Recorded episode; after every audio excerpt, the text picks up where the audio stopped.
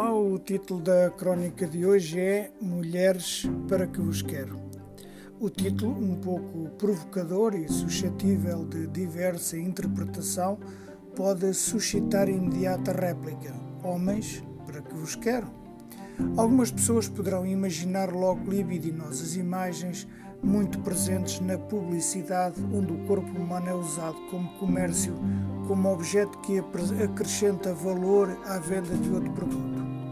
Outras, ou outros, poderão recolocar-se ideológica e utilitariamente no tempo salazarista, onde a relação entre géneros era de domínio da mulher pelo homem. Outras poderão perguntar-se porquê são, são quase sempre os homens os líderes económicos os porta-vozes de associações, os comentadores de televisão, os primeiros-ministros, os presidentes. Porque as presidentes de Câmara são 29 mulheres e 279 homens. A nossa sociedade, o nosso poder económico e político são androcêntricos. Porquê? Talvez a reflexão sobre estas perguntas ajude a encontrar resposta para a persistência da violência de género e a continuação dos femicídios em Portugal e no mundo.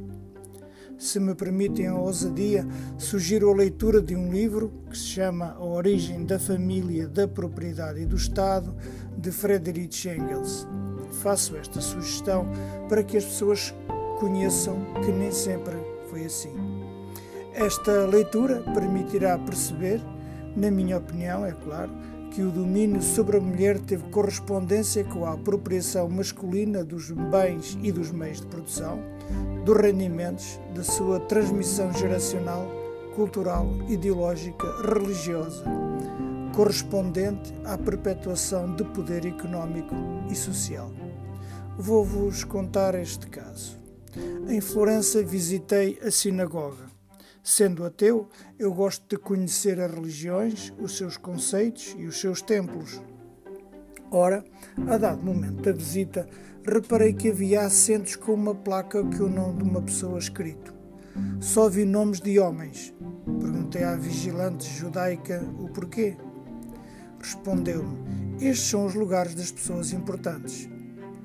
Porque só homens? Onde ficam as mulheres? Indaguei porque as mulheres têm um papel muito importante, o cuidar dos filhos.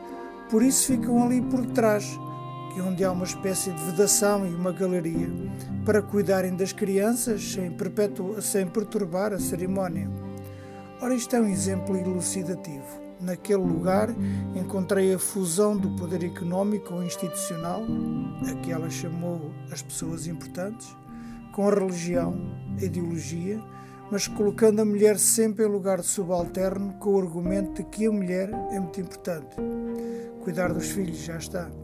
Tudo isto dito por uma mulher que assimilou como justos esses conceitos. Por estas notas breves podereis perceber porque valorizo tanto a importância da igualdade de género e também o reforço do ativismo feminista e uma presença mais visível e liderante das mulheres. Sem desprimor de outros exemplos positivos, cabe-me aqui elogiar a Sociedade Recreativa Operária, que em março de 2018 criou a primeira direção só com mulheres e ainda hoje mantém uma mulher na presidência. Conheço muito bem essa realidade, testemunho que elas foram determinantes em fazer da SRO uma fênix que é hoje referência social em Santarém. A todas elas, muito obrigado e para todos vós, até para a semana.